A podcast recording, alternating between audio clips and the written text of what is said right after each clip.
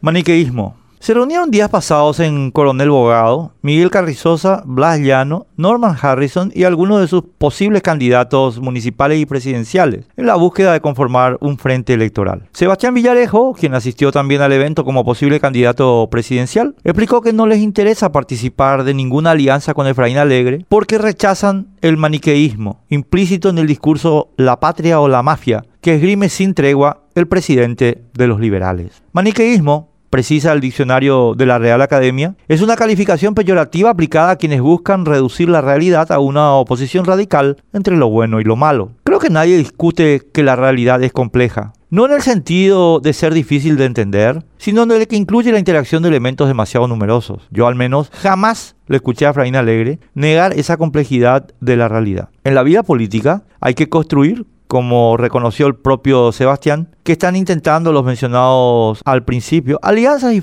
para cubrir ellos, por ejemplo, las vacancias que se vienen en la Fiscalía General, en la Contraloría General, dos en la Corte Suprema, dos en el TSJE. Y seguramente también para lograr objetivos en Itaipú, Yacyretá, Obras Públicas y demás generadores financieros de nuestro país que tanto interesan a los políticos. Y sin embargo, toda esa complejidad está permeada por la respuesta a una pregunta muy simple. ¿Para qué quieren lugares en la Fiscalía, la Contraloría, la Corte Suprema, el TCJE, Itaipú, Yacyretá u Obras Públicas? Si quieren todos esos espacios para lo mismo que Horacio Cartes, para garantizar la impunidad de sus negocios y de sus operadores, es evidente que los quieren para hacer el mal. Y si los quieren para lo contrario, es evidente que los quieren para hacer el bien.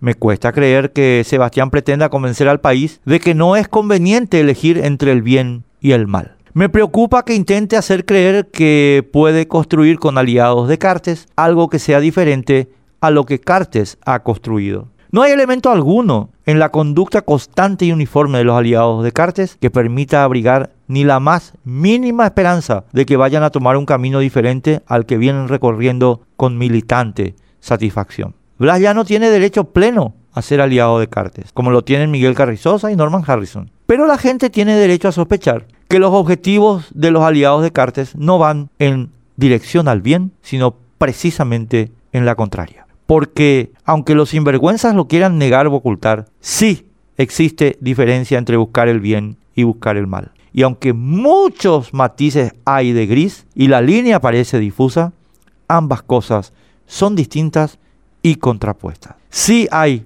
una opción radical entre la democracia y el autoritarismo entre la honestidad y la deshonestidad, entre la patria y la mafia. Y descalificar o minimizar esa diferencia entre el bien y el mal es ser cómplice del mal.